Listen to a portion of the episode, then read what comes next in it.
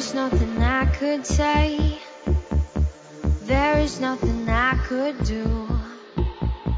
Baby, there's no other way that I can stop myself from wanting you. There is nothing I could say.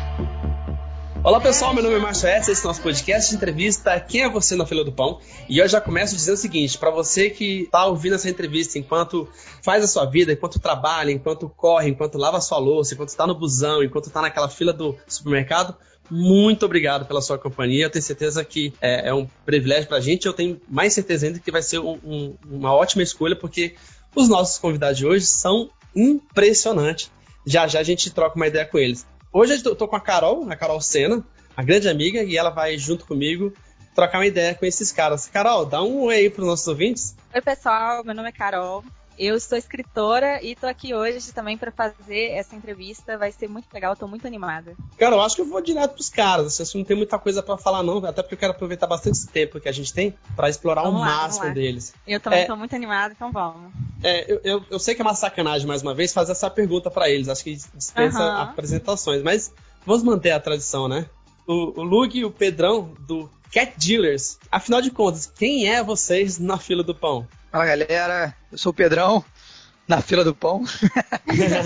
é, é, eu sou metade né, do Cat Dealers, a outra metade meu irmão que tá aí também vai falar daqui a pouco. Nós somos uma dupla de DJs brasileiro, obviamente, do Rio de Janeiro, que representa o Brasil e mundo afora, tocando nossa música.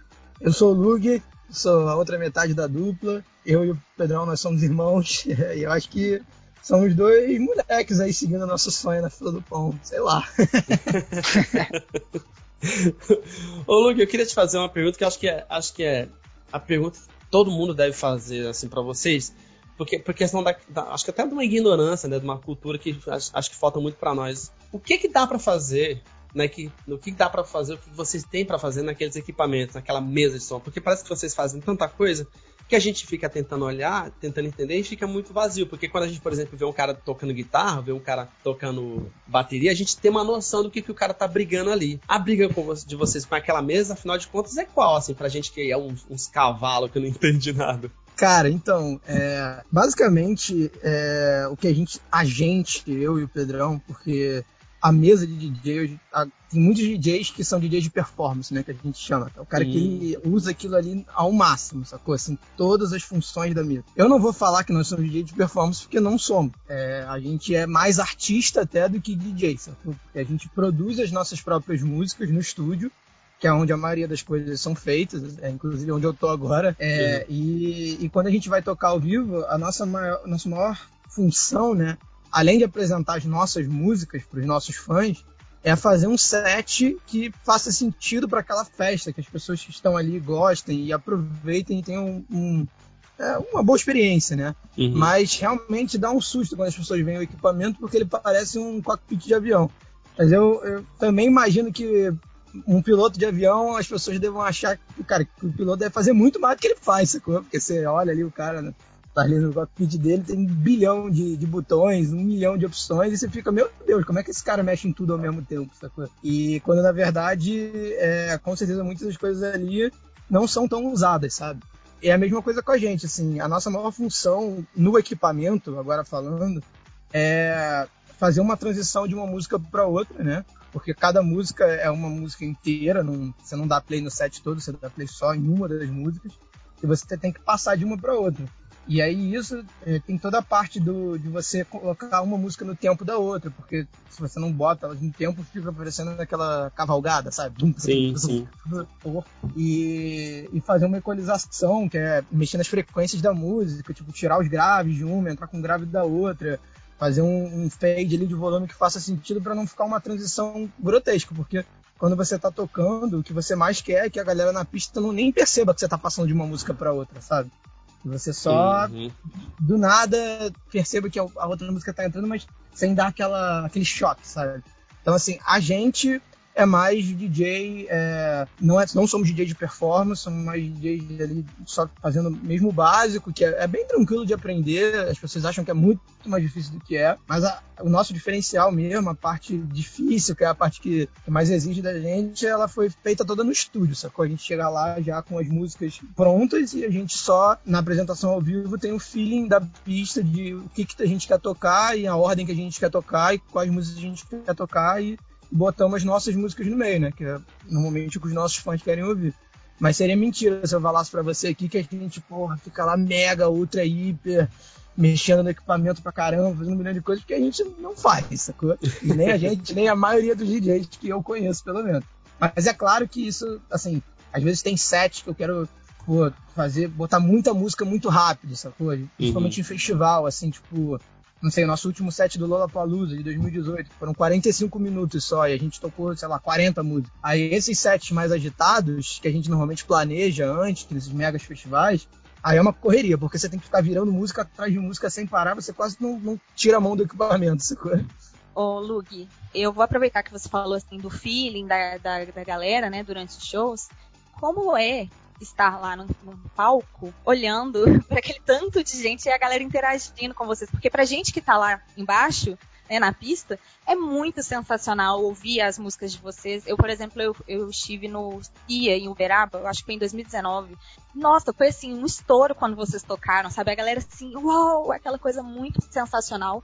Mas eu queria saber de vocês como que é essa interação, como é que é sabe, essa interação com o público. Cara, eu acho que essa é a melhor parte, né, do trabalho, na verdade, porque quando você sobe ali e você começa a tocar a galera interage, rola uma troca ali, eu não sei nem o que é essa energia, não sei, mas rola um negócio que você fica bem, você esquece de tudo, sacou? E, pô, obviamente nós somos humanos também, a gente também tem dias ruins, tem vezes que a gente chega, que não tá muito bem, tá meio triste e tal, e ali tu esquece, você realmente esquece, você entra em outro mundo e fica bem, parece que você tá realmente num mundo magnífico.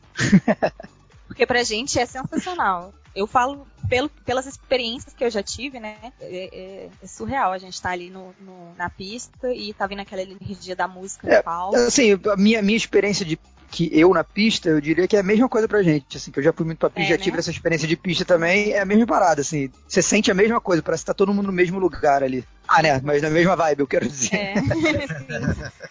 E você é, compartilha dessa ideia, Lug, também? É, eu compartilho 100%. É, você perguntou qual é a sensação. É, é muito boa, principalmente quando você está tocando uma música que você fez e você vê a galera curtindo, ainda mais os grandes hits, assim, você fica tipo, caramba, meu Deus, é uma coisa que saiu assim de uma ideia, às vezes, no nosso quarto, até antes de ter o estúdio, assim, as mais antigas, e deram super certo. E aí a gente fica amarradão, assim, é uma sensação muito boa, você fica arrepiado, sabe? Você fica eufórico, mas ao mesmo tempo também tem situações ali que você não que sejam ruins obviamente mas tipo por exemplo grandes festivais igual o Lollapalooza que eu citei de exemplo mais cedo ou Rock in Rio ou qualquer outro que cara você fica muito nervoso antes de entrar no palco. Que você até no palco às vezes você vê aquela quantidade de gente você começa tipo meu Deus eu não posso errar eu não posso, não posso fazer ah, nada que tem que acertar tudo. Então você fica tremendo o coração batendo rápido sabe? É uma é uma adrenalina muito grande assim mas cara é a sensação que você tem de quando você sai do palco e você, sabe, fez aquele show maneiro, todo mundo curtiu, tá todo mundo amarradão. É uma sensação tão grande de dever cumprido que, pô, vale qualquer nervosismo, sacou? É muito bom mesmo. Posso imaginar. Deixa eu voltar um pouquinho com vocês e trocar uma ideia com o nosso ouvinte, dizendo o seguinte: para quem não sabe, se é que é possível, é, quem é o Cat Dealers, ele só tem mais de 400 mil seguidores no Instagram, mais de 100, é, é, é um dos 100 melhores DJs do mundo, né? Tem 800 mil inscritos no YouTube, é, mais de 3 milhões é, ouvintes no Spotify, é, os números de vocês são muito grandes, né? E aí eu queria pedir para vocês, para a galera que está ouvindo a gente e quer acompanhar, ter uma noção mais visual do trabalho de vocês, eu queria que vocês passassem o Instagram para o pessoal ficar ouvindo a gente e zapeando ali no Instagram de vocês enquanto ouve a gente. É claro, é então, muito simples. É arroba Dealers. Praticamente todas as nossas redes sociais, caso você tenha alguma preferência, alguma outra, são Dealers. É bem fácil de achar. Dealer. É, CA... Só o Twitter, que é Cat Underline Dealers. Uhum. É o C-A-T-D-E-A-L-E-R-S. Cat Dealers. Exato. Junto, né?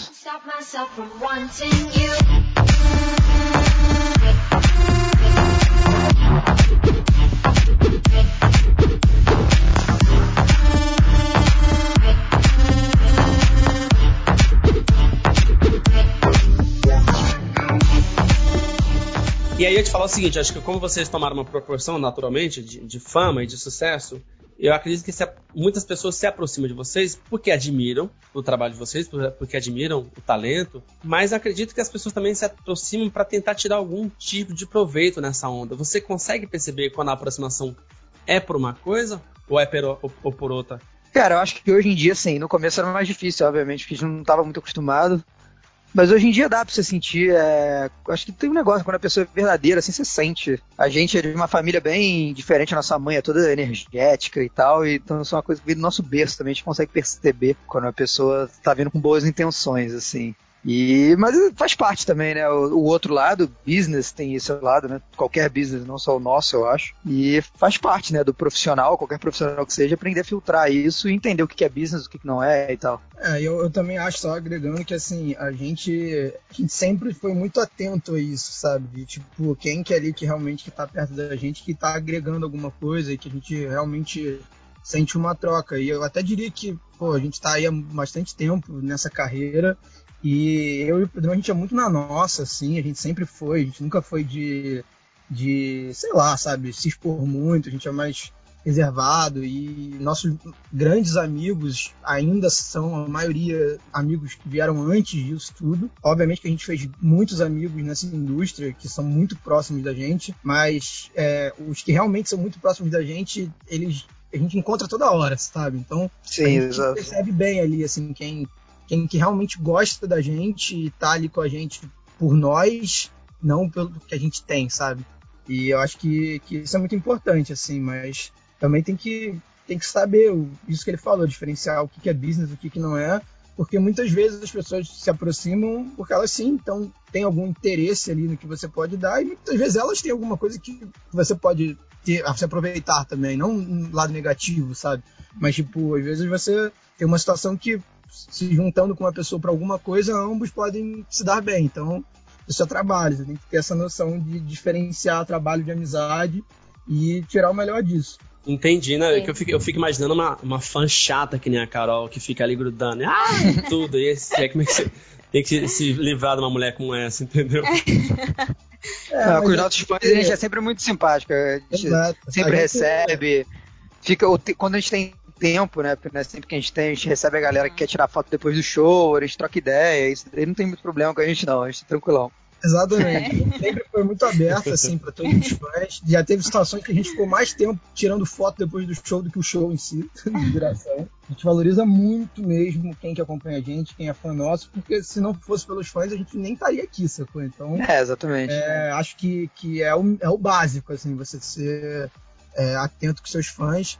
Eu já várias vezes recebi mensagem da galera falando que a gente foi mal educado. Eu nem sei como, porque não, é, a pessoa não, não talvez estivesse muito doida, porque a gente sempre é super educado com todo mundo. E às vezes que a gente Sim. realmente não consegue tirar foto, não consegue trocar uma ideia, são as vezes que a gente tá na correria, a gente tem que sair porque tem horário, sacou? Mas, meninos, deixa eu perguntar para vocês a respeito de agregar, né? É, eu queria saber também um pouco, assim, porque vocês se inspiraram em, em algumas pessoas, né, para construírem o que vocês construíram hoje, mas como que, como que é a sensação de vocês serem inspirações para outras pessoas também, sabe? Ah, isso é muito maneiro, cara. Na verdade, assim, a gente, eu e o Lug, a gente sempre, é, a gente sempre correu muito atrás de informação na internet, de tentar entrar em contato com, com as pessoas que a gente se inspirava e tal. E a gente valoriza muito a gente responder, porque do mesmo jeito que a gente já esteve na outra posição, né? Pra gente é muito importante hoje em dia a gente conseguir retribuir, sacou? Então, é, é, muito importante, cara. A gente, a gente gosta muito, a gente sempre dá muita atenção quando dá, de novo. Mesma coisa, mesma coisa do fã no show. Esse tipo de atenção também, a gente sempre tenta arrumar um tempo para responder e a gente responde bastante pessoas, até no Instagram, no direct e tal. Obviamente que não dá pra responder todo mundo. E a galera até que fica brava. Ah, você não me responde, porque tem muita coisa. E se a gente fosse responder todo mundo, a gente não faria mais nada além de responder todo mundo. Mas no, mas no geral, pô, a gente gosta muito gosta muito de ajudar a galera que tá começando, sempre dá feedback, a gente tem um e-mail promo que a galera manda música pra gente. É, a gente sempre responde, até quando são músicas já ainda num nível iniciante, a gente responde, fala, pô, irado, que bom que você tá fazendo. Quando a pessoa já, já mandou uma vez, a gente comenta que ela evoluiu. A gente faz live de feedback às vezes pra, poder, tipo, trocar ideia, né, com a galera e tal. Então a gente gosta muito de retribuir, assim, a, a cena, né, de volta. e também, assim, a gente, quando a gente começou, a gente adorava quando via artistas fazendo vídeos no YouTube explicando como é que fizeram tal música, etc. A gente sempre tenta fazer isso quando dá. Se olhar no nosso YouTube, tem vários vídeos, masterclasses, assim, de graça, qualquer um pode ir lá e assistir, porque a gente sempre valorizou muito isso. E hoje em dia, estando na posição, né, de algumas pessoas que a gente já tentou alcançar e não teve resposta, a gente entende hoje em dia por que, que eles não responderam, porque provavelmente eles estavam cheios de coisa para fazer também, recebendo um milhão de mensagens, e aí quando você começa a entender um pouco o outro lado, a gente até ficou mais feliz, que a gente ficava, pô, o cara não vai responder mesmo, que sacanagem, que droga. E aí agora a gente ah, pensa e fala, real, faz sentido ele não ter respondido, sacou? Então, é, é isso, a gente dá o nosso melhor sempre para poder dividir informação com todo mundo e sem guardar segredos, sacou? mostrar tudo que a gente puder mostrar para ajudar as pessoas aí a, a terem um, uma carreira, né? Principalmente produtores, né? Sim, sim. Eu tava. Eu sigo vocês no Instagram, né? E aí uma Sim. coisa que eu vi que eu achei muito legal, e aí tem um pouco a ver com a interação, né, do pessoal com vocês, o trabalho de vocês, é sobre o Your Body Challenge que começou e vocês estão direto divulgando lá no Instagram. Eu, eu fico fascinada, eu confesso que eu já fiquei assim, uns 10, 15 minutos só passando e vendo todo mundo fazendo. E eu falei assim, ai ah, gente, eu queria muito fazer isso, só que eu sou uma pessoa zero fitness, zero academia, então eu não teria nem condição de começar. Mas aí, conta pra, pra gente, pra quem tá ouvindo, como que foi que começou essa, esse challenge e, e o que, que vocês estão achando disso? Cara, é, foi engraçado esse challenge, na verdade. Uhum. Porque, primeiro, que a Bora é uma música de quatro anos atrás, né? Ela, uhum. assim, na verdade, ela foi lançada em, acho que, março de 2016. E, assim, não foi a gente que criou esse challenge, sacou? Ele foi criado do nada. Eu nem sei quem que criou, na verdade. É, quando a gente descobriu, o negócio já tava também. É, a gente só do nada, porque hoje, hoje, em dia, no TikTok, até no Instagram, as pessoas costumam fazer o challenge e eles botam uma música lá, né? Tipo, não precisa botar o áudio no vídeo, gravar o vídeo e botar. Você sobe o vídeo é, e você consegue botar qual a música que tá tocando. Então fica muito mais fácil de achar quem que está fazendo o challenge, sacou? E aí a gente começou a ver, começou a receber Aí do nada, um ou outro famoso, até de fora do Brasil, começou a fazer. E quando a gente viu, tinha até o Ítalo Ferreira tava fazendo challenge. E a gente, tipo, não, não foi a gente que começou, não foi a gente que divulgou, não foi a gente que pediu pra eles fazerem. E aí a gente achou o máximo, porque é engraçado isso, né? Foi bem aleatório, assim, uma música já de, de quatro anos atrás, tá do nada sendo usada num challenge que ganhou aí proporções internacionais e muita gente conheceu a música através disso. E aí, que música é essa? Mandando mensagem, pô, ouvi a sua música no challenge e tal, adorei. E é engraçado porque essa música tem muito tempo, sabe? Uhum. Aí você vê que como é que a internet é doida, né? Às vezes, do nada, com uma coisa aleatória, como um challenge assim, ressuscita uma música, ou no nosso caso, o Your já, já tinha performado super bem, mas às vezes pega uma música que, que nem performou tão bem assim e leva lá pro, pro céu, sacou? Um outro exemplo que não tem muito a ver, é, que eu nem sei se performou super bem na época, foi aquela Dreams, do Flatwood Mac, sabe? Uhum. muito no meme ano passado e pô, chegou no top, sei lá, 50 do mundo ou mais. Sim. O top da Billboard foi tudo por causa de um meme, sacou? É muito Sim. doido. O poder da, da internet, dos memes e desse challenge, da é, viralização, né, da Sim. internet. Não, eu queria adiantar para o pessoal que está ouvindo a gente dizer o seguinte: para vocês que estão entendendo nada sobre esse challenge, esquece, não é pra gente, é pra, é nego doido, é um, é um pessoal fazendo umas flexões lá no, no modo insano.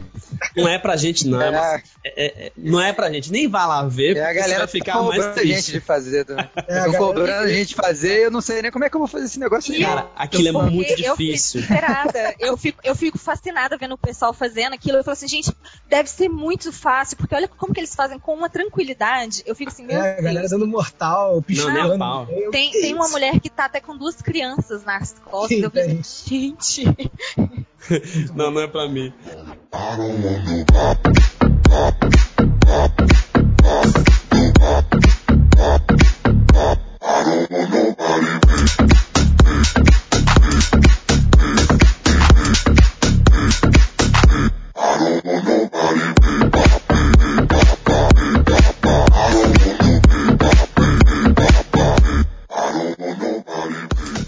Queria te comentar é, sobre o trabalho. A gente estava falando isso para para Roberta Campos, que foi a nossa última entrevistada, a entrevistada, que ela é uma cantora da MPB, maravilhosa cantora da MPB, e a gente estava dizendo para ela o seguinte, que a música dela é uma, uma, música elitizada, no sentido de é uma música para pobre, pro pessoal da favela, do, da, da periferia.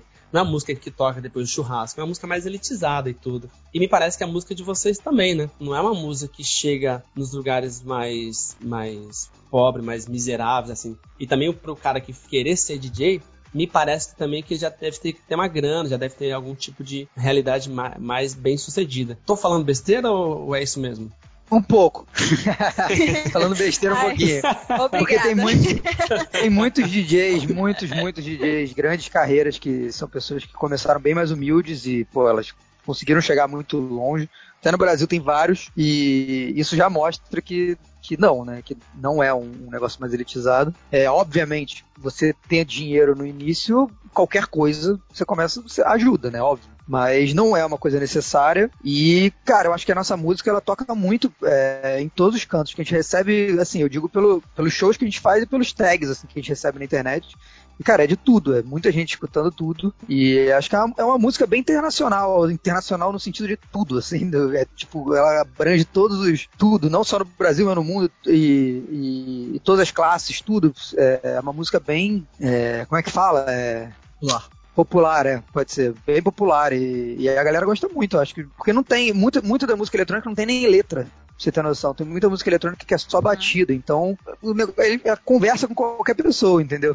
É um negócio de meio de vibe ali, assim, meio, meio ritual, né? Ainda mais esse kick 4x4, assim, é uma coisa que rola das antigaças, desde sempre. Todas as civilizações já usaram música meio 4x4 com batida assim, tum, tum, tum. Então, é uma parada que já fala com a nossa alma. Eu acho que, assim, também é, é muito difícil de você virar e falar, ah, é uma música elitizada. Eu, eu, acho que assim, tem eventos que sim, podem ser que sejam mais elitizados do que outros, muito pelo preço do ingresso, que realmente é uma questão. Mas a gente já tocou em todos os tipos de eventos, sacou? Dos, sei lá, mais elitizados, menos elitizados. É, e sempre esteve cheio, sempre teve gente que gostava da, da música, não importa qual classe social.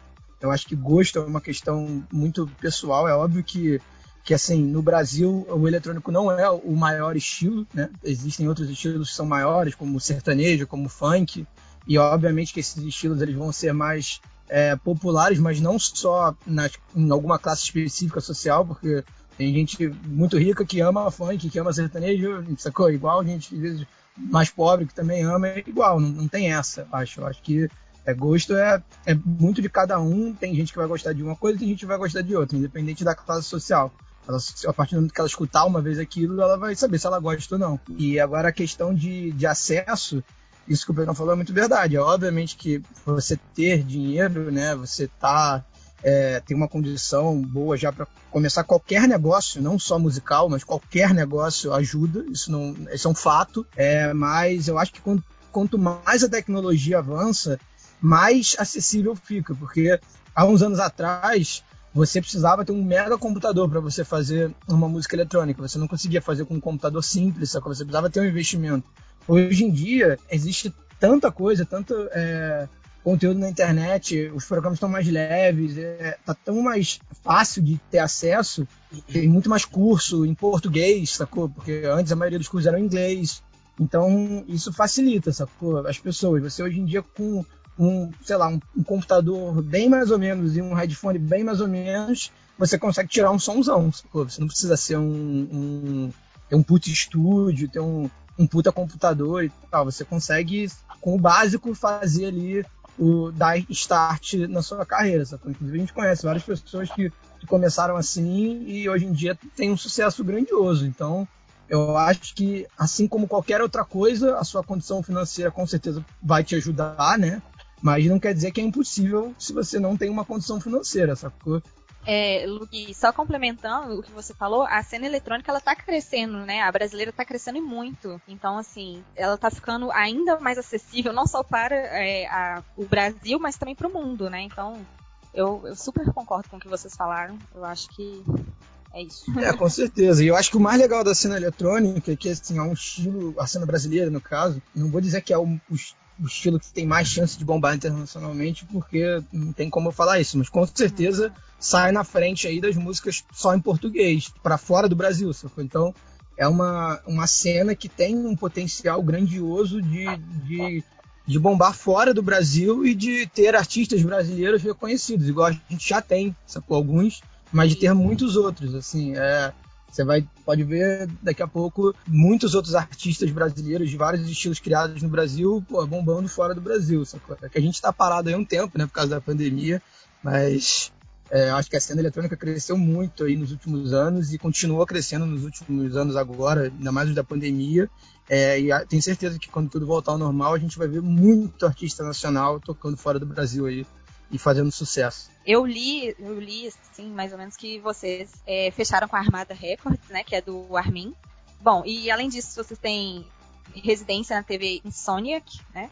Se eu estiver falando Sim. errado, vocês me corrigem. E, bom, ano passado vocês tocaram na Tomorrowland, ainda que virtual, mas, né, foi uma participação muito sensacional. E como que é para vocês essa experiência de estar tá indo para a cena internacional? Eu imagino que seja um sonho, né, como, como um artista e crescendo a ser reconhecido num nível mundial. Conta pra gente um pouquinho como que é estar tá recebendo esses esses dias de glória agora.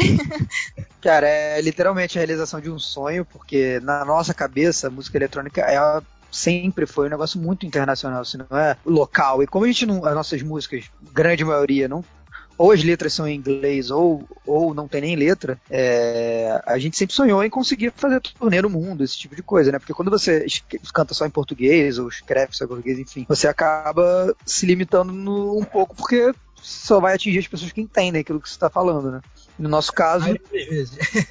É, a maioria das vezes, obviamente. Tudo, tudo tem o, a sua exceção. Mas no nosso caso, e a gente sempre viu também os, os, artistas de fora, as nossas referências, além dos brasileiros, que a gente também tinha como referência, os artistas internacionais vindo pro Brasil tocar. A gente queria a gente sair do Brasil e tocar lá também. Do mesmo jeito que eles vêm tocam aqui. Então, pra gente, pô, a realização de um sonho é absurdo. Realmente, nosso foco sempre foi crescer a ponto de se transformar em um artista eletrônico internacional. Obviamente, eles não querem largar o Brasil, até porque o Brasil faz parte do internacional, né? Internacional seria tudo. Só que o nosso sonho é sempre foi crescer e dar um passo para fora pra, e, e, estar no Brasil e estar fora também. Então, a gente fica muito feliz porque a gente pô, trabalha muito duro, se esforça muito e é legal, né? Ver o resultado chegando. É, e assim, você comentou do, da residência na Insomnia, comentou do Tomorrowland, assim, é, foram longos anos aí de trabalho para conseguir chegar né, nesses lugares, né, principalmente aí nesses festivais, grandes festivais. O Tomorrowland assumo para você que foi aí uma, além de uma grande felicidade de ter tocado no, no digital, foi uma puta tristeza de não ter tocado no presencial, porque a gente estava marcado para 2020, inclusive no palco principal da edição normal, né, lá na Bélgica. E aí não rolou e tal, mas, pô, a gente ficou amarradaço de fazer o digital e estamos aí contando com, com que as coisas voltem ao normal para que as, os festivais voltem a acontecer e também com, com essa residência né, Insomniac, que é pô, a maior produtora de eventos nos Estados Unidos e pô, Estados Unidos todo mundo sabe que é uma grande referência global, né, de, ainda mais de música. E, e a gente está tá muito feliz assim de ver que todo esse trabalho que a gente fez e tendo como meta sair do Brasil, não sair do Brasil, né, mas estender aí para fora do Brasil também, é, tá dando certo e todo o nosso trabalho está sendo reconhecido e é muito legal de tipo ver principalmente pessoas que nunca tinham escutado a nossa música escutando pela primeira vez e comentando, sacou? Porque a gente está acostumado muitas vezes com os nossos fãs que já escutam a gente, já conhecem a gente há um tempo e tal, já acompanham e é maneiro ver novas pessoas conhecendo e ver os comentários, sabe? Do cara, pô, quem são esses caras? Muito bom e tal. Ou até a gente criticando mesmo, às vezes é engraçado de ver. você dá, dá um pouco daquela sensação do, do início da carreira, assim. Agora com a internacionalização a gente sente muito isso, sabe? É, de meio que estar tá vivendo coisas que a gente já viveu aqui e revivendo sensações que são muito boas, assim, de de ver a galera curtindo e tal, e comentando indo atrás, assim. Tiveram já histórias muito engraçadas, pô, da gente tocando fora, e, e a galera indo falar com a gente. Teve gente que, pô, no Japão, o cara veio, cara, era muito fã nosso, foi ver a gente na boate, ficou nervoso na hora de tirar a foto tremendo. A gente tava no Japão, tá ligado? Tipo, parada aleatória. Na China, um cara pediu ai, ai, ai, tipo, na China, aquilo que a gente tá falando em português. O cara botou no telefone, assim, ai, ai, ai pedindo pra gente tocar, é, entre outras, assim, a gente foi na Polônia tocar e deu sold out no clube, porque a gente Nossa. tinha três músicas que que estavam bombando na Polônia, tipo, umas paradas que que você nem imagina, que é tão distante assim do que você está acostumado, que você nem você chega lá e você nem imagina que, que vai acontecer isso, sacou? Ô, Lug, eu ia te provocar dizendo o seguinte, que muito dessa tremedeira que as pessoas sentem quando vê vocês, acho que é também porque, além do talento, claro, mas é que vocês dois são muito bonitos, cara. Pelo amor de Deus, vocês são os gatos. Inclusive, Lug, eu queria saber o seguinte, você não quer dar uns beijos na minha namorada, não? Porque a única oportunidade que ela tem de beijar um homem bonito é, é aí, porque comigo ela não tá conseguindo nada, cara. Se você quiser ficar com a minha mulher uma semana, você pode ficar que ela vai adorar. Meu Deus. Pô, cara, eu tenho, eu tenho namorada. Ele vai gostar é a namorada dele. É, quem vai gostar é a minha namorada. Ela quer ficar bolada comigo. Obrigado pela elogio, cara. Você é um belo. Wanna face the sexy.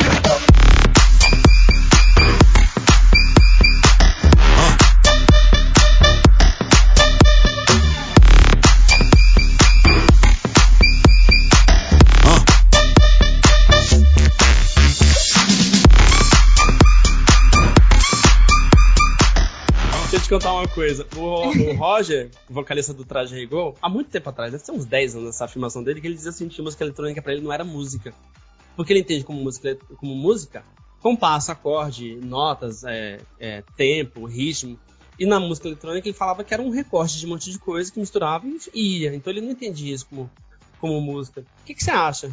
Qual, qual seria a sua melhor explicação para esse tema, que eu acho que não é só dele, mas acho que é de muitas pessoas pensarem assim. Primeiro, eu não sei qual música que ele ouviu pra ele falar isso, porque tudo que você falou aí tem, pelo menos nas nossas músicas, nas músicas que a gente escuta eletrônica, acorde, melodia, compasso, porque isso aí qualquer música tem, na verdade, né? Se você, se você olhar, você vai ver que tem. Mas é normal, assim, acho que a música eletrônica, ela sofreu muito, sofre ainda muito preconceito de muita gente. É, sei lá, eu nem sei muito bem, sinceramente, essas coisas eu, eu nem, nem ligo muito, sacou? Pra quem não gosta de música eletrônica, porque eu acho que é aquilo que eu falei, né? Música é gosto. O cara que não gosta de música eletrônica não precisa ouvir, sabe? Não precisa convencer ele de que a música é, é boa ou não, é gosto. Se ele gostar, ele vai escutar. Se ele não gostar, ele não vai escutar. E eu só acho que você falar mal de alguma qualquer coisa que seja não, não é legal, sabe? Você pode pode não gostar, mas não precisa, tipo, criticar, porque tem gente que gosta, sacou? É, tem vários estilos de música aí que, que eu não sou fã, que eu não escuto no meu dia a dia, mas você não vai me ver aí criticando ele, sabe? Falando que, que não é legal, que, que não é música, porque tem gente que gosta, então é isso. Eu vi muitos produtores de música eletrônica é, voltando pro estúdio e se recriando, né? Criando coisa nova e se fazendo algo diferente, né? Buscando aprender alguma coisa. Por exemplo, eu acho que eu vi David Guetta fazendo isso, acho que o Vintage também, não sei. Mas enfim, é, como que tem sido para vocês essa parte de, de ficar em casa? Como que tá sendo esse, esse período de pandemia para vocês, assim, com relação à, à, música? Porque, né, querendo ou não, vocês faziam muitos shows. É, vieram as lives e tudo mais, mas tem uma diferença, né? Porque, querendo ou não, não tem aquela interação direta com o público, aquela energia maravilhosa que é no Sim. palco com, com a pista. Contem pra gente. Eu acho que com todo mundo, quer dizer, quase todo mundo pelo menos, acho que aconteceu isso, porque usando a gente mesmo de exemplo, é, a gente não, não tinha tempo para nada, literalmente para nada. E quando você tá com a cabeça muito ocupada e pensando em muita coisa, você acaba travando um pouco a criatividade, sacou? Porque você tá com a cabeça voando, né? Pensando em um banho de coisas, cheio de problemas, cheio de preocupação. E quando teve a pandemia, não que não tenha problema na pandemia, continua tendo, né? Bastante. Até outros tipos de problema. Mas o. Mas quando vem, a gente meio que do nada a nossa agenda ficou completamente aberta e a gente no estúdio sentado o dia inteiro, como a gente não tinha tempo para ficar desde quando a gente começou a aprender a produzir, é, automaticamente a gente acaba explorar novas coisas, começa a explorar novas coisas, né? Eu acho que é normal, porque tá cheio de tempo, cabeça vazia, pensando, cheio de criatividade. E a gente começou a explorar novos sonhos, testar coisas novas e, consequentemente, a gente acabou descobrindo coisas que a gente começou a escutar coisas novas também, que é importante, referências novas porque também não tinha tempo, acaba, só escutava as mesmas coisas, né? Você tá naquela e, e, você começa a descobrir mais, explorar mais, e isso vai abrindo a sua cabeça. E do mesmo jeito que aconteceu com eles, também aconteceu com a gente, a gente também deu uma mudada assim, no nosso, na nossa produção. E eu acho que a coisa mais normal eu acho importante também, que nenhum artista quer ficar fazendo a mesma coisa para sempre, né? É, se for ver qualquer banda, qualquer referência de, de banda que é mais fácil, porque é uma coisa mais antiga, todos eles, no processo da carreira deles, eles mudaram bastante. Você pode ver pelos álbuns, as pessoas vão evoluindo, vão melhorando, descobrindo coisa nova, ficando mais maduros. Eu acho que isso aconteceu e a pandemia deu uma acelerada nisso, entendeu? Porque todo mundo ficou em casa, então esse processo que costuma demorar um pouquinho mais foi acelerado pela pandemia. E, mas eu acho importantíssimo e eu pô, achei maravilhoso isso, nesse sentido, obviamente, que isso aconteceu, porque a gente, a gente realmente se descobriu mais. Eu concordo com tudo que ele falou. É, assim, a gente nunca teve tanto tempo é, no estúdio, né? Porque assim, se você parar pra olhar, a gente tocava toda sexta e sábado, isso era com certeza. Muitas vezes a gente tocava no domingo. Então você você chegava, você viajava na sexta, você viajava no sábado. Aí, às vezes que você tocava no domingo, você viajava também, mas quando não viajava, você voltava para casa, chegava domingo à noite em casa, então, ou final de tarde, aí você tava quebrado, você descansava na segunda, você tinha terça, quarta e quinta para fazer tudo o que você tinha que fazer, tipo, não é só, as pessoas pensam que, ah, o DJ vai viajar no final de semana, toca, chega no dia de semana não faz nada. Não é assim, não sai música, não sai mais nada. Então você tem aí terça, quarta e quinta. Isso se você quiser descansar na segunda, né? Que eu aconselho bastante, porque se você não descansa uma hora dá um probleminha na cabeça. Você tem aí três dias para você fazer tudo que você tem que fazer de música, preparar as novidades pro final de semana, fazer entrevistas, é, fazer tudo, sacou? E aí você, pô, é muito pouco tempo, cara. É realmente pouco tempo. Então, você fica nesse loop durante um tempão. Isso se você só tocar na sexta e no sábado, né? Se você toca no domingo, você chega em casa na segunda. E aí perde mais um dia. Quando você tá no ritmo, ritmo mesmo, você fica muito cansado, com a cabeça cheia de coisa.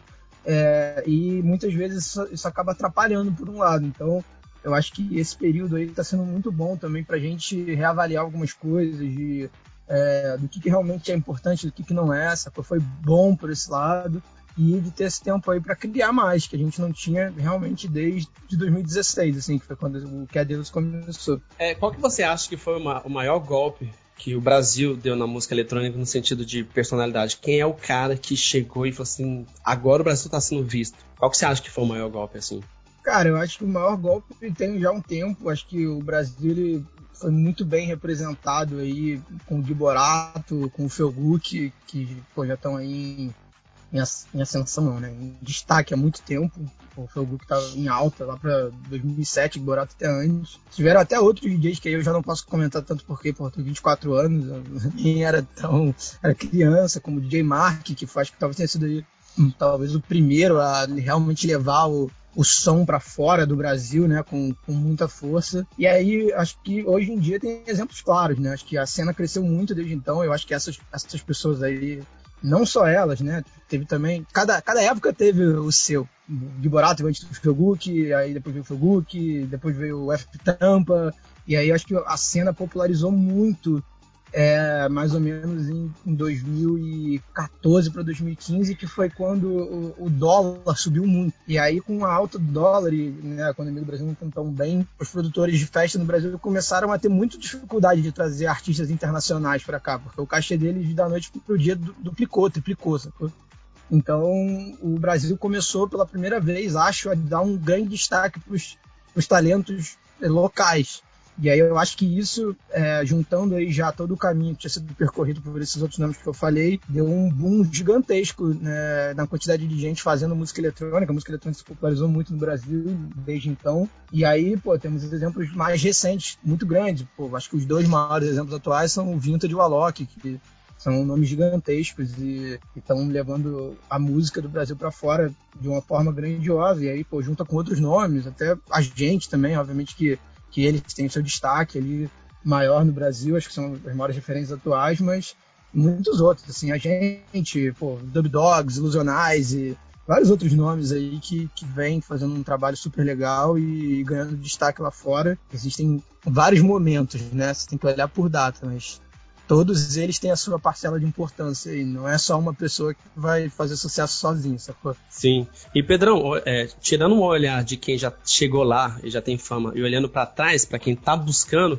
como é que é a relação de vocês com a, com a galera que tá tentando viver disso, tentando ganhar uma fama, tentando trabalhar em cima disso? Foi até o que eu respondi mais no início, quando veio uma pergunta meio próxima. É, a gente valoriza muito isso, exatamente por a gente já ter passado por esse momento. Então a gente gosta de ajudar o máximo que a gente pode. É, tanto é que a gente tenta fazer os vídeos ensinando coisas no nosso canal do YouTube. A gente faz umas lives nossas, tipo, que a galera manda as músicas a gente escuta e fala o que a gente acha o que pode melhorar, o que não pode. É, a gente tem um e-mail onde as pessoas mandam as músicas pra gente. Gente sempre tenta ajudar o máximo que pode, porque é importante, né? Pra, pra se reciclar mesmo é, pela própria indústria, né? Para você estimular a indústria, você tem que ajudar as pessoas no início. Até porque ainda é uma indústria muito pequena, por maior que já esteja é, no mundo todo ainda, comparado com outras, ainda é pequena. E, e aí a gente acha muito importante, do mesmo jeito que algumas pessoas ajudaram a gente no início, a gente ajudar de volta. Então a gente sempre tenta contato, depois do show a galera direto entrega, entrega pendrive, né, com música pra gente pra gente ouvir. A gente responde, manda e-mail de volta respondendo. Obviamente a gente não tem tempo para ajudar o máximo, tanto quanto a gente gostaria, mas a gente sempre tenta ajudar o máximo que a gente pode, porque é isso, né?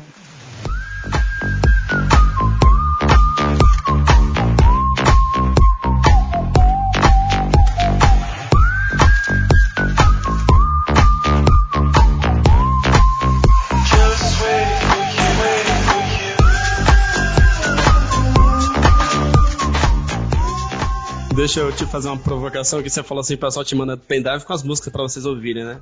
Eu recebo Sim. muito pessoal com podcast pra. Ô, Márcio, ouve meu podcast aí pra ver o que, que você acha. Eu ouço, ah, tá uma merda, para de fazer isso, tá horrível.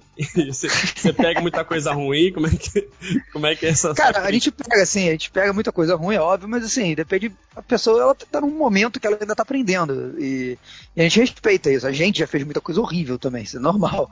Então é. Pendrive com música ruim. Exato, a gente já entregou o pendrive com música ruim, então a gente valoriza independente de estar tá ruim, o cara tá no processo dele de, de melhora. Então, a gente dá o nosso feedback, a gente fala o que a gente acha, estando ruim ou não, a gente mostra os pontos que tem que melhorar, a gente explica todas as situações possíveis e, e faz parte, né? Todo, ninguém nasce bom, né? Todo mundo começa ruim, não tem jeito. É, isso acontece muito, assim. Às vezes é, a falta de técnica muitas vezes é uma coisa boa, porque o cara ele não, não tá abusando ali, sabe, de nossa, vou fazer isso, isso, isso. O cara ele só faz o que vem na cabeça, assim, às vezes cria umas ideias legais e quando a gente recebe essas ideias a gente estimula bastante. Mas eu acho que assim, cada um tem o seu é, tempo de aprendizado, né? Tem gente que demora um ano, tem gente que demora cinco, tem gente que demora dez, mas cada um tem ali o seu tempo e vai chegar em algum momento. Isso só depende da pessoa, sacou? Eu, eu vejo muita pessoa que tem muita sede, sabe? chega lá já com muita sede ao pote, assim, e não entende que existe um processo de aprendizado, sacou? Não é igual andar de bicicleta, que você vai aprender ali em, algumas vezes tomar uns tombos, vai pegar e vai sair andando. É, você precisa estudar, sacou? Aquilo é igual qualquer outra coisa que, que toma tempo. Você não vai sair da noite pro dia aprendendo. Você precisa ter paciência. Eu acho que o maior problema, inclusive meu até, e de muitas pessoas que têm muito sucesso, é a ansiedade e a falta de paciência para ter o resultado. Isso é uma coisa que eu vejo diariamente comigo mesmo. E eu acho que isso se aplica a muitas coisas na vida, inclusive a produção musical, que acho que é, aí é o ponto em questão. A gente está numa cultura que é muito imediatista, né? A gente quer as coisas para ontem, a gente faz é, hoje, já quer colher o resultado amanhã e, e não é assim, né, que funciona. Exato. Ah, Carol, eu aproveito pra zoar. Você tá uma merda, joga fora, começa tudo de novo. Você, ah, você não. não. é capaz, você desiste, Nossa, você não tem capacidade. Que horror. Pô, até mal, cara. Não, brincadeira, brincadeira. gente, deixa eu perguntar, Deus, deixa, eu, deixa, eu, deixa eu fazer uma pergunta aqui, que é, é uma curiosidade, tá? Como eu disse, eu sou fã de vocês, eu acompanho vocês no Instagram. e eu vejo, de vez em quando, umas interações de vocês com o pessoal, né, nos histories, e as divulgações da, das lives de vocês, né? E eu acho o, muito sensacional o cenário que vocês têm usado. E eu vi uma vez que vocês estavam falando quais eram as inspirações. Por exemplo, teve um cenário que era de Star Wars, outro era é, Galáxia. Era, eram umas coisas assim muito legais. Eu queria saber de onde que vocês tiram essas referências, assim, porque eu também sou fã de Star Wars, tá, gente? Só queria dizer isso. Cara, então, nós, nós dois somos muito nerds, para começar.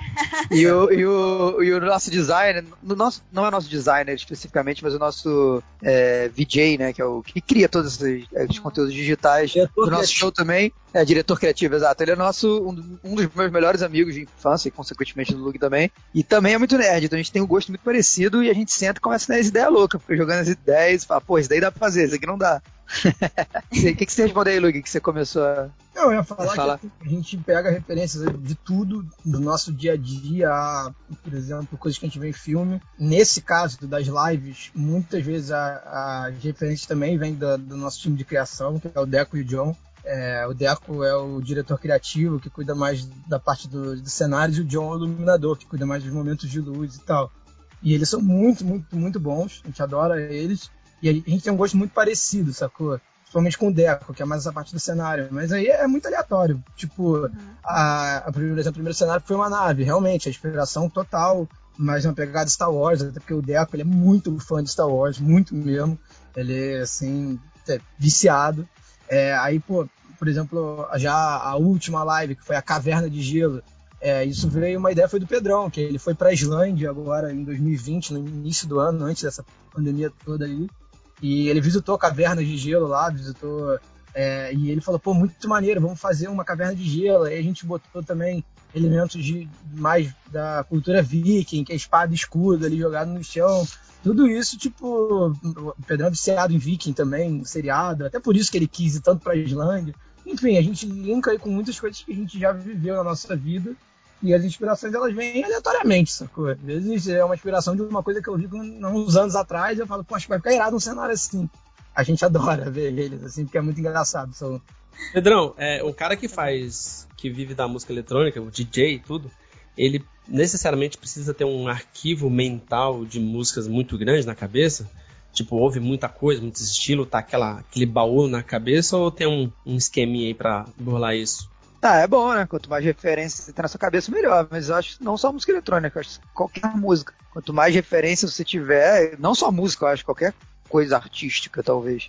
É, quanto mais referências você tiver, mais inspiração você vai ter, né? E graças a Deus eu tenho o Lug do meu lado, que é uma enciclo enciclopédia, meu. O cara lembra tudo, todas as músicas, todos os samples, e de onde veio tudo. Pô, que demais. O que, que, era, o que, que é um, um, DJ ruim, na sua opinião? Puta, esse DJ. Tô falando do DJ ali da festa de aniversário, do casamento. O que, que você acha que titula como um DJ? Pô, esse DJ ele é ruim. Como é que você chega a essa Cara, para mim, para mim é o cara que seria mais só, barato e mais eficiente você colocar uma playlist. Deixa eu só, deixa eu só responder essa pergunta primeiro, que assim, tá. eu acho que é, que você falou de DJ de festa, de casamento, eu acho que não tem muito isso. Eu já vi muito DJ de festa de casamento que, nossa, muito sinistro essa coisa. Sim, tem excelente. Muito DJ que eu já vi em grandes eventos, assim.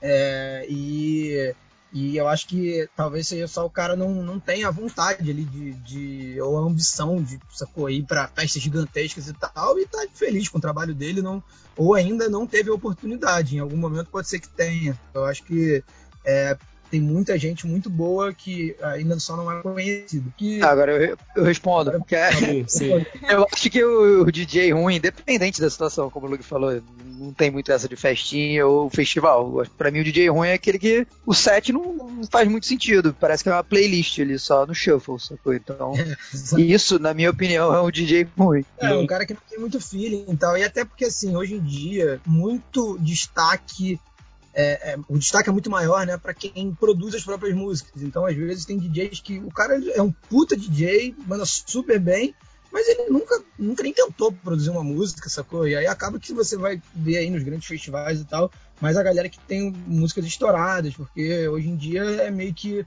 pré-requisito, assim, sacou?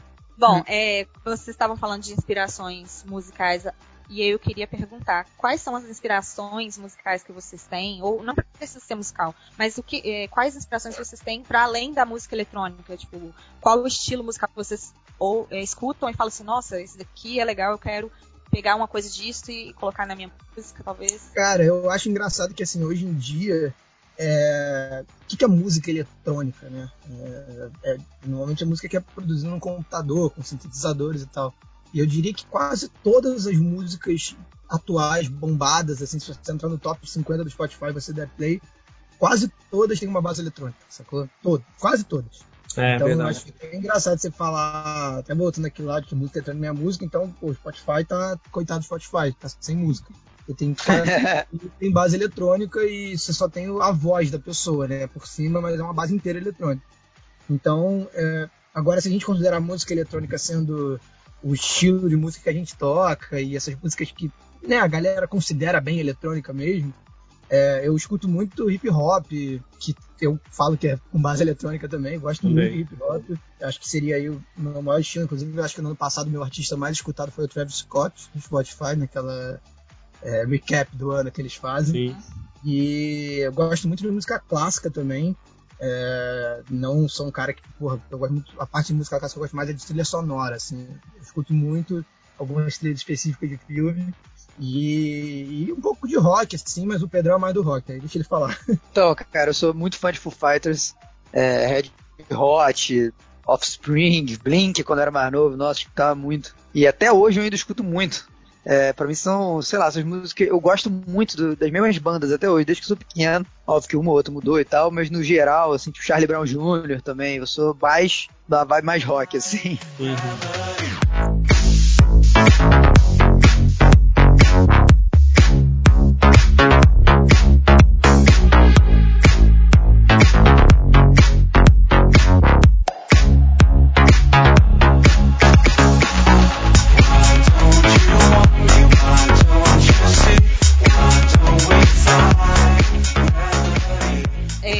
Tomorrowland eu acompanho desde 2009. É, quando eu tive o contato pela primeira vez com a Tomorrowland, eu achei muito sensacional, né? Porque é um festival lindo, de encher os olhos. E a música eletrônica, igual vocês falaram antes, ela tem isso de conectar as pessoas que vai além da explicação. Bom, aí veio a pandemia, vocês iam se apresentar no main stage presencialmente na Bélgica, né, na Tomorrowland da Bélgica, e infelizmente não foi possível, mas vocês apresentaram é, virtual, né, no, que eu acredito que tenha sido maravilhoso também. Mas eu queria saber como que foi a apresentação de vocês e também saber como quais são as perspectivas para um futuro, né? Se pode rolar de novo, dessa vez presencialmente. É, deixo essa com vocês. Bem, é, cara, a gente desde aí do desde que a gente começou a gostar de música eletrônica, né, e começou a acompanhar, que eu acho que assim, a gente sempre gostou, sempre escutou, mas que a gente realmente entrou de cabeça nisso foi mais ou menos em 2011. E a referência do Tomorrowland sempre foi uma referência gigante, né? Acho que nessa época o festival já era um festival de, de referência no estilo e desde então só cresceu. É, a gente nunca teve a oportunidade de, de ir no Tomorrowland da Bélgica, é, a gente nunca foi, na verdade. A gente provavelmente vai lá para tocar, eu espero. É, eu fui no do Brasil só, o Pedrão foi comigo também. Ele foi num dia, que foi em 2016, a gente foi até para tocar uma das músicas que a gente tinha feito com a Loki na época, a gente tocou com ele lá no palco.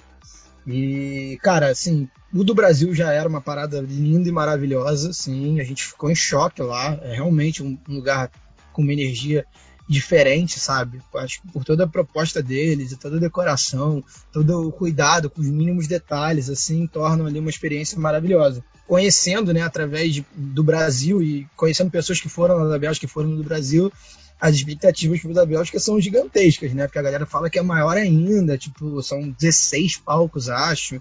E é um lugar enorme, totalmente voltado aí para a vibe do festival e a proposta deles. Então, a gente tá muito ansioso para ir, não só para tocar, acho que tocar, assim, a gente até falou aqui já, é um, assim, um sonho desde sempre. E a gente tá, tá muito animado para realizar esse sonho e tocar lá.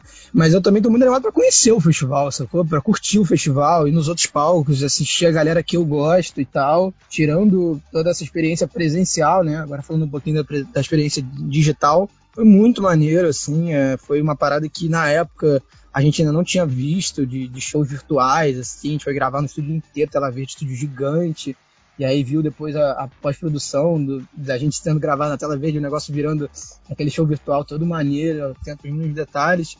E até, com certeza, foi uma das grandes inspirações aí pra gente fazer a nossa série, né, virtual depois. Pô, foi uma experiência maravilhosa, assim, a gente não, não consegue nem falar que o quanto animado a gente tá para fazer a presencial. E a gente espera muito que esse ano as coisas melhorem aí até mais ou menos acho que agosto, que é a data que eles já divulgaram aí que estão tentando ver se que vai acontecer, né?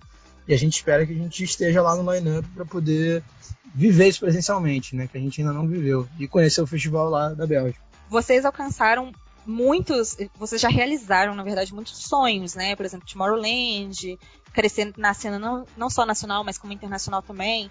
É, o que, que vocês têm de sonhos para o futuro? Qual é, qual é o sonho do, do Pedrão, do Lug, do Cat Dealers no geral daqui para frente? O que, que vocês ainda querem alcançar? Entrar no BBB.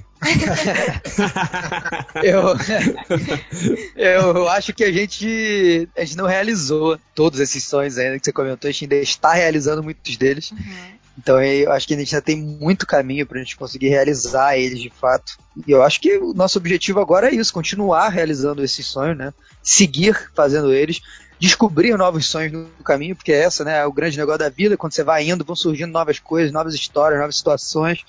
E a partir daí a gente segue. E é isso, cara. Acho que está tá aí, empolgado. Agora o nosso maior sonho é que volte as coisas, né? E a vacina funcione. É, é. é um sonho que é muito importante que aconteça para os outros sonhos acontecerem. Sim. é, mas eu acho que agora, assim, olhando do ponto de vista do projeto, acho que o nosso grande objetivo, né, é a gente conseguir ter a nossa festa rolando de forma internacional, assim, assim, ter a nossa festa, a nossa cat house, a cat house o nosso evento proprietário, onde a gente consiga fazer o nosso show do nosso jeito, sacou? Do jeito que a gente pensou, todo bonitinho, programado, e conseguir levar isso não só para o Brasil todo, né, pelo menos para as praças principais, mas também conseguir levar isso para fora do Brasil, porque eu acho muito maneiro quando você consegue ter um show autoral, sacou? E você vai fazer, tipo, imagina, você está em Nova York fazendo um show autoral. E, digamos, a gente sempre brinca, fala que, que a maior referência é a gente algum dia fazer esse show no Madison Square, tá ligado? Que é aquele espaço de eventos de Nova uhum, York, que é o sim. mais famoso que tem e sei lá, para 15, 20 mil pessoas. Então é um sonho bem grandioso, assim, ainda, ainda faltam algumas, muitas etapas para chegar lá. Mas a gente espera que a gente chegue. E tem um ditado. Chegando lá, a gente vai ter realizado milhões de sonhos no meio Exato. Ah, tem um ditado que, que eu gosto muito, que é mire na lua. Porque se você errar, você vai acabar acertando uma estrela. É. Boa. É muito maneiro, sacou? Porque assim, a gente mira na lua e vamos ver o que acontece. Vamos tentar acertar ela. E quem sabe se a gente errar, a gente não acerta uma estrela. Então, isso, assim, isso são os sonhos mais profissionais, né? Falando uhum. do que é uhum. dealers. Eu acho que o meu sonho, o maior sonho pessoal é conseguir, em algum momento, ter uma estabilidade, assim, e, e não depender de trabalho para viver, sacou? Isso acho que é uma coisa muito importante. Trabalhar por, por vontade, não por, por prazer. É, hoje em dia eu já faço isso, eu trabalho por, por prazer. Obviamente que se eu quiser, não estou numa condição de parar de trabalhar, mas eu trabalho muito por prazer e eu espero para sempre poder trabalhar por prazer. Eu acho que isso é o meu maior sonho, sacou? É, e quando eu, se algum dia eu tiver, não tiver mais tendo prazer em trabalhar, eu tenho uma condição de poder simplesmente parar e só, sei lá, viajar o mundo e viver com calma e ser feliz, né?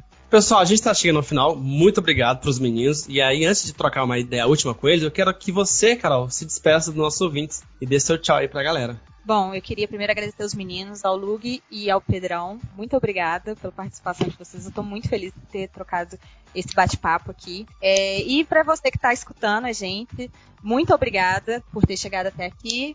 É, vou fazer um jabazinho aqui, viu, Márcio? Eu sou Diga escritora, lá. eu tenho um Instagram literário que é o arroba carolices1. Então, quem tiver curiosidade de conferir, pode chegar lá que tem muita coisa legal. Tudo sobre livro. A Carol come ah, livros 24 horas. A, a, a nossa irmã é agente literária. Então... Ai, que chique. Boa. Olha só. Pô, o prazer foi nosso, cara. Obrigado pela participação aí, pelo convite. Pô, tamo junto. Espero ver você num show aí quando tudo voltar ao normal. É um prazer Pô. enorme estar aqui. Obrigado pelo convite também. Muito maneiro poder trocar essa ideia com vocês. Ô, Lug, quer, com quer completar? Dá tchau para os nossos é ouvintes. Isso. É, agradecer a todo mundo que escutou aí a conversa. É, a gente se amarra nessas oportunidades de poder trocar ideia. Muitas vezes a gente não tem essa abertura aí tão grande para poder trocar tanta ideia. Eu acho que é, é, importante assim a gente poder falar um pouco das coisas que a gente pensa e, e, as pessoas terem uma, uma noção de como que a gente é além só da música que a gente faz. Porque às vezes as pessoas gostam da nossa música, vão no nosso show, mas não sabem nem como é que é a nossa voz direito. Se a gente não falasse no microfone, não ia saber. Então é isso. Obrigado aí pelo espaço. Espero que vocês tenham gostado. Esperamos aí ver todo mundo ao vivo em algum show quando tudo estiver de volta ao normal aí. E aí a gente puder voltar a fazer os nossos shows que a gente gosta tanto. É, pessoal, os ouvintes, muito obrigado pela paciência, muito obrigado por vocês terem acompanhado a gente até aqui. Agradeço a Carol, agradeço ao Lug e o Pedrão, é, ao Cat Dealer, por, por dar essa moral imensa pro nosso podcast. Uma salva de palma pro Cat Dealer, a gente se vê por aí. É nóis. Palma, Carol. Valeu.